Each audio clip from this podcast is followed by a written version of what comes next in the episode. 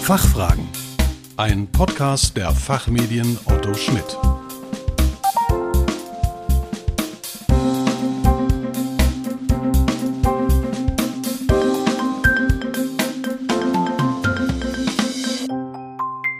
Hallo und herzlich willkommen, liebe Podcast-Freunde zu den Fachfragen, dem Podcast zu Brennpunktthemen aus Wirtschaft, Recht und Management.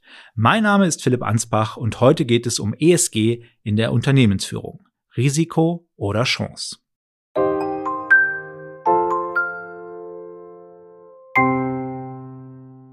Der vergangene Juli war der global heißeste bisher gemessene Monat.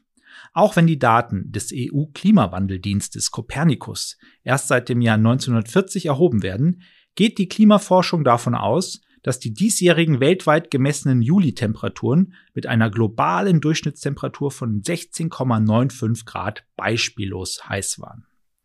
Das Bewusstsein für den Klimawandel ist in der Mitte der Gesellschaft angekommen und auch in den großen Unternehmen.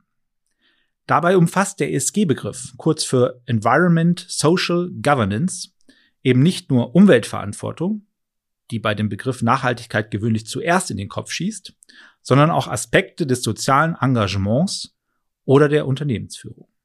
Trotz des gesellschaftlichen Konsens, dass die Verwirklichung von ESG-Zielen erstrebenswert ist, fürchten viele Unternehmen wirtschaftliche Nachteile. Heute wollen wir deshalb den Fragen nachgehen. Kann ESG tatsächlich von der Pflichtaufgabe zur Chance werden? Und was bedeutet ESG konkret für den Aufsichtsrat und für das Unternehmen? Mein heutiger Gast, Robert Wendeborn, ist Director bei Alex Partners und hat mehr als 16 Jahre Berufserfahrung in der Unternehmensberatung und im Investmentbanking. Schwerpunkt seiner Tätigkeit ist die Unterstützung von Unternehmen in kritischen Transformationsphasen, bei Restrukturierungen und Turnaround-Programmen. Außerdem ist er einer der Autoren des jährlich erscheinenden Alex Partners Aufsichtsratsradars, das in seiner aktuellen Ausgabe der Frage nachgeht, ob ESG im Aufsichtsrat ein Bürokratiemonster ist oder das Zeug zum Klimaretter hat. Herzlich willkommen bei den Fachfragen, lieber Herr Wendeborn. Ja, vielen Dank für die Einladung. Ich freue mich dabei zu sein. Hallo. Kommen wir gleich auch schon zu meiner ersten Frage. Ähm, Sie sprechen in Ihrer ESG-Studie von der Notwendigkeit eines Kulturwandels in Unternehmen. Was meinen Sie damit genau und äh, wie kann er gelingen?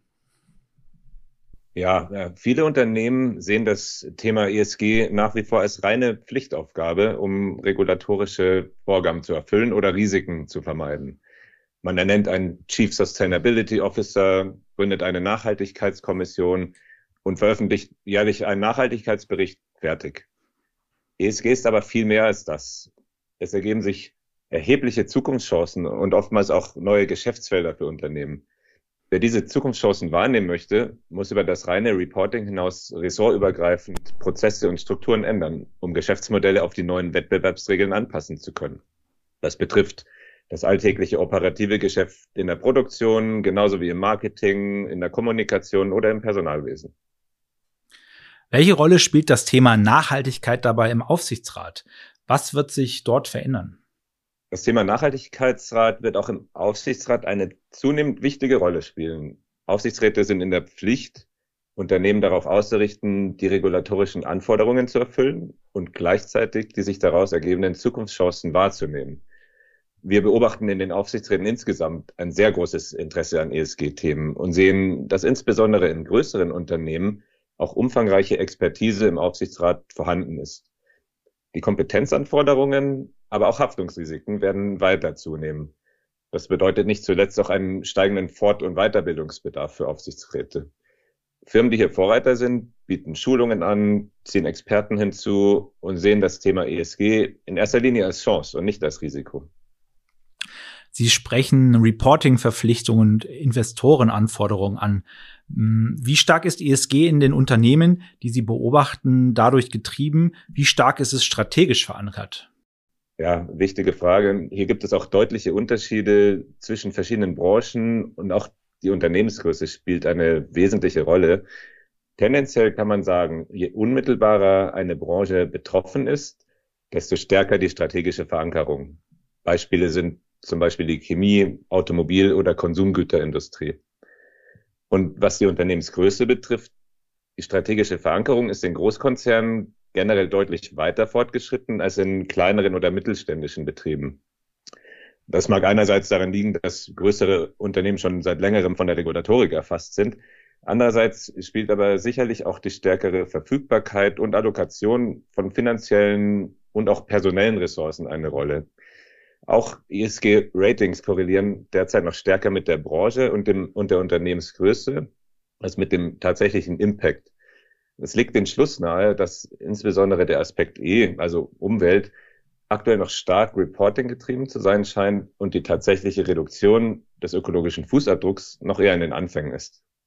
Ein anonymer Aufsichtsrat in ihrer Studie sieht die ESG-Regulierung in der EU als Wettbewerbsnachteil. Ähm, ist das auch Ihr Eindruck?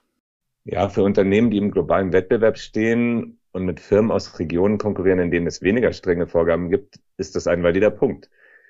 Natürlich ist die Einhaltung regulatorischer Vorgaben mit Kosten verbunden. Denken Sie beispielsweise an die Umstellung von fossilen auf erneuerbare Energiequellen oder die Prüfung von Lieferketten auf die Einhaltung von Menschenrechten. Auch die mit ESG verbundenen Reporting-Vorgaben verursachen Aufwand und damit Kosten in nicht unerheblichem Umfang. Auf der anderen Seite sollte man aber auch sehen, dass Regulierung erst Vergleichbarkeit anhand einheitlicher Kriterien ermöglicht. Unternehmen können dies eben auch in einen Wettbewerbsvorteil umwandeln. Diese Vorreiterfirmen sind dann attraktiver für Investoren, Verbraucher, Mitarbeiter und auch Bewerber. Sie beraten ja auch viele ähm, Restrukturierungsfälle. Welche Rolle spielt ESG dabei und geht die Nachhaltigkeit als erste über Bord? Ich glaube, wir müssen uns davon verabschieden, Nachhaltigkeit als etwas Optionales zu sehen, dass man in Anführungszeichen macht, wenn es gerade gut läuft und man es sich leisten kann, aber als erstes dem Rotstift zum Opfer fällt, wenn Kosten reduziert werden müssten. ESG allgemein und Nachhaltigkeit als Teil davon sind alternativlos, nicht nur aufgrund gesetzlicher Vorgaben, sondern schlichtweg, um unsere Umwelt und Gesellschaft lebenswert zu erhalten.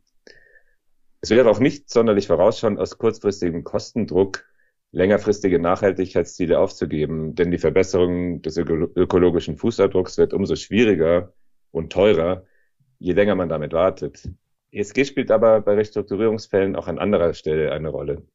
Der Zugang zu frischem Kapital wird mehr und mehr an ESG-Faktoren geknüpft, beziehungsweise die Einhaltung von ESG-Vorgaben ist für viele Investoren mittlerweile Voraussetzung für ihr Engagement.